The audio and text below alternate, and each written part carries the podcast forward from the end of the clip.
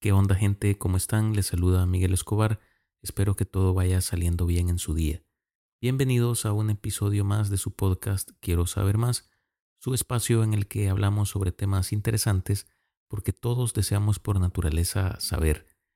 Y en este episodio, que yo espero que sea breve, quiero hacerles unas pequeñas eh, reflexiones sobre los famosos propósitos de Año Nuevo algo en lo que quizás todos pensamos por estas fechas cuando está por comenzar un nuevo año, ya sea en sentido positivo o negativo, sea como sea, los invito a que me acompañen a través de la reflexión que les traigo en este episodio y quién sabe, tal vez pueda cambiar un poco su perspectiva sobre este tema. Así que sin más, comenzamos.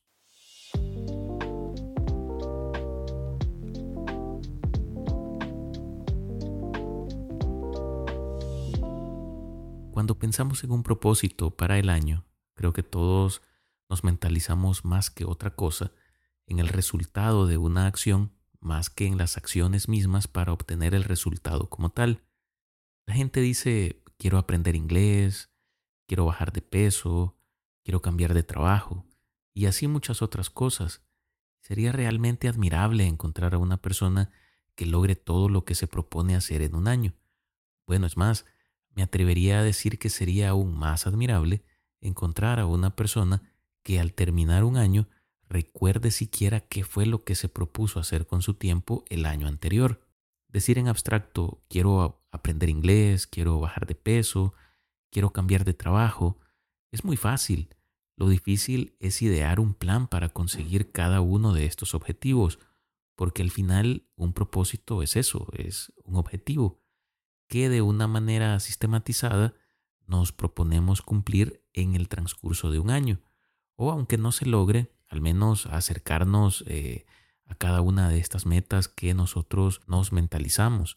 Porque ciertamente esto tampoco es que tenga que restringirse a ser completado en un año, siempre y cuando exista un nivel perceptible de avance del proceso que nos va a llevar del punto A al punto B es decir, del punto en el que no he hecho nada de lo que yo me voy a proponer, al punto B en el que yo ya logré aquello que me he propuesto. Personalmente veo un propósito como la voluntad de lograr algo, y al fijarme como meta alcanzar ese algo, ya tengo un objetivo al cual yo estoy aspirando. Es como ver en un mapa el punto al que quiero llegar Así pues, eh, resulta lógico que el primer paso para prepararnos para este viaje sea eh, el de la autorreflexión. ¿Dónde estoy parado en este instante en relación al lugar al que quiero llegar? Así como las habilidades y recursos que tengo para alcanzar mi objetivo. ¿Cómo este propósito encaja en mi plan de vida o en cómo yo estoy conduciendo mi existencia hasta el día de hoy?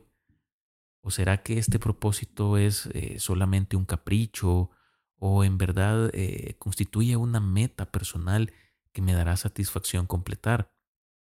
Sin este tipo de visión estaremos perdidos. Imagínense, si todos quisieran ir en este momento a Roma. El dicho dice que todos los caminos llevan a Roma, pero ¿saben ustedes cómo llegar ahí desde el lugar físico en donde se encuentran? Algunos pueden decir, bueno, pues eh, lo más seguro es tomar un vuelo hacia allá, pero aquí entra otra situación y es que, bueno, para eso debemos tener capacidad económica para hacerlo. Así que piensen, de la misma manera que sin dinero no hay viaje, sin habilidad, sin reflexión, sin recursos, no va a existir o no vamos a poder alcanzar esa meta que nos estamos proponiendo. Alguien puede tener el propósito, como lo decía anteriormente, de bajar de peso, por poner el ejemplo. Bueno, lo más importante sería definir una meta. Actualmente tengo esta cantidad de libras, ese es mi peso, y deseo llegar a esta otra cantidad, porque mi salud, mi bienestar e incluso mi apariencia física depende de ello. Ahora bien, ¿qué habilidades tengo para esto?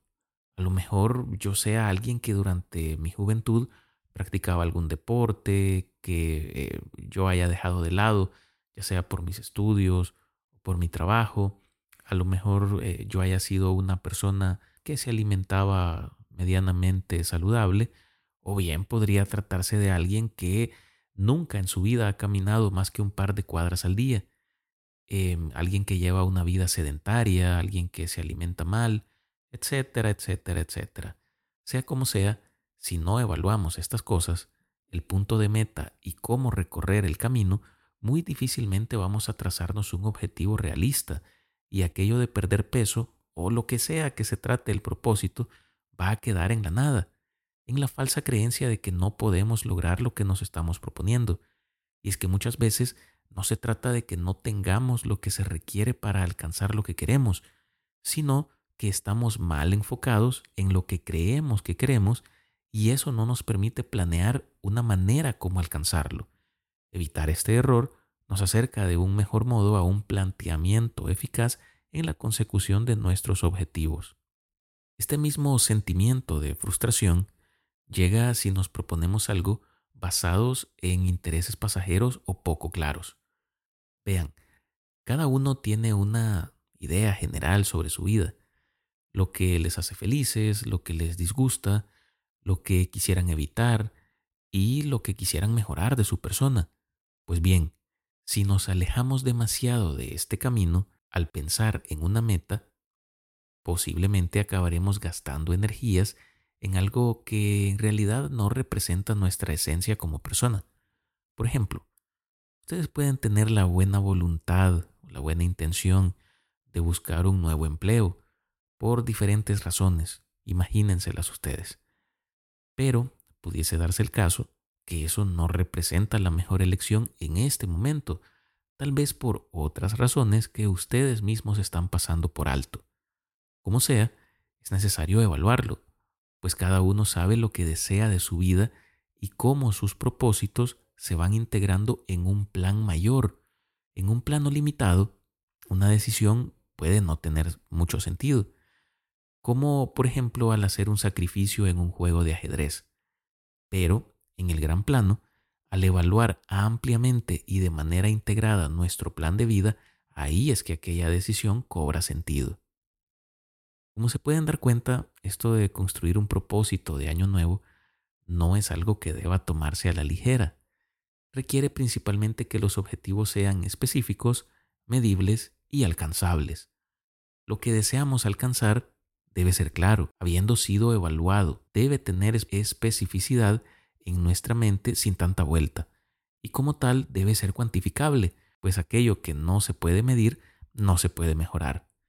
Recuerdan que en el episodio anterior, en el que les hablaba sobre el método cartesiano, pues si nosotros extrapolamos las palabras de Descartes, encontraremos información que nos puede ser muy útil en la construcción de nuestros propósitos. Uno de los pasos del método cartesiano hablaba sobre eh, dividir los problemas en sus elementos primarios, o sea, en pequeñas piezas, como un rompecabezas, pues. ¿En qué nos beneficia esto? Bueno, en la posibilidad de tomar aquello que es un solo objetivo y descomponerlo en pequeñas tareas o en pequeñas metas más fáciles de alcanzar durante todo el año. Una vez hecho esto, clasificamos qué es lo más fácil y qué es lo más complicado, organizando las tareas de acuerdo a la dificultad que pueda representar para nosotros. Este proceso hará que nuestros objetivos sean más asequibles incrementando así las posibilidades de éxito en nuestras metas. Pero la consecución de objetivos no solo tiene que ver con la autorreflexión. Si hablamos de un propósito de año nuevo, nos referimos a algo que deseamos alcanzar en el lapso del año que va a comenzar. Aunque como les decía antes, esto no tiene por qué condicionarnos siempre y cuando haya un eh, buen avance en el proceso de lograr lo que queremos. Si nos ponemos a pensar, tenemos 365 días, 52 semanas o 12 meses, como ustedes lo quieran ver. Lo importante es tener en mente la buena gestión del tiempo en la planeación de lo que deseamos lograr. Y por último, pero no menos importante, hay un propósito que yo creo que debería ser permanente. Todos los años deberíamos aspirar a mejorar en esto, porque en verdad es algo que nos ayuda a tener una mejor calidad de vida, nos permite estar más enfocados y sobre todo recobrar energías para seguir haciendo lo que tenemos que hacer cada día. Y me refiero a descansar. Pocas personas piensan en esto como un propósito de año nuevo, tal vez porque creemos erróneamente que al descansar estamos sin hacer nada. Y esto no es así. En episodios anteriores de, mi podcast les he hablado sobre la importancia del sueño y tener un buen descanso. Asimismo, en Instagram les he compartido información importante sobre tener un lazy day de vez en cuando. Así que no perdamos de vista que para alcanzar lo que tanto nos ha costado planear, también debemos dedicar tiempo al descanso, a la relajación o a la diversión, porque al final del día, o del año en este caso, podemos lograr todas nuestras metas y objetivos, pero ¿de qué sirve si llegamos a esa eventualidad cansados, agobiados y sacrificados en extremo? Por eso es importante siempre tener el propósito de descansar. Un poco de ocio en medio de tanto trabajo creo que no le hace daño a nadie. Con esta reflexión vamos a finalizar este episodio, no sin antes darles las gracias por escucharme y pedirles que se suscriban, califiquen y compartan este podcast en su plataforma preferida o con sus amigos, familiares, colegas, con quien ustedes deseen. Los invito además a que me sigan en X y en Instagram como Miguel Escobar. Y como este episodio será el último de este año, aprovecho para desearles un próspero y muy feliz año 2024, que sus metas se cumplan y encuentren la paz y la sabiduría para vivir su vida de la mejor manera que se les dé a entender. Nos escuchamos en la próxima para conocer o reflexionar sobre un nuevo tema. Me despido como siempre deseándoles lo mejor Cuídense y hasta pronto.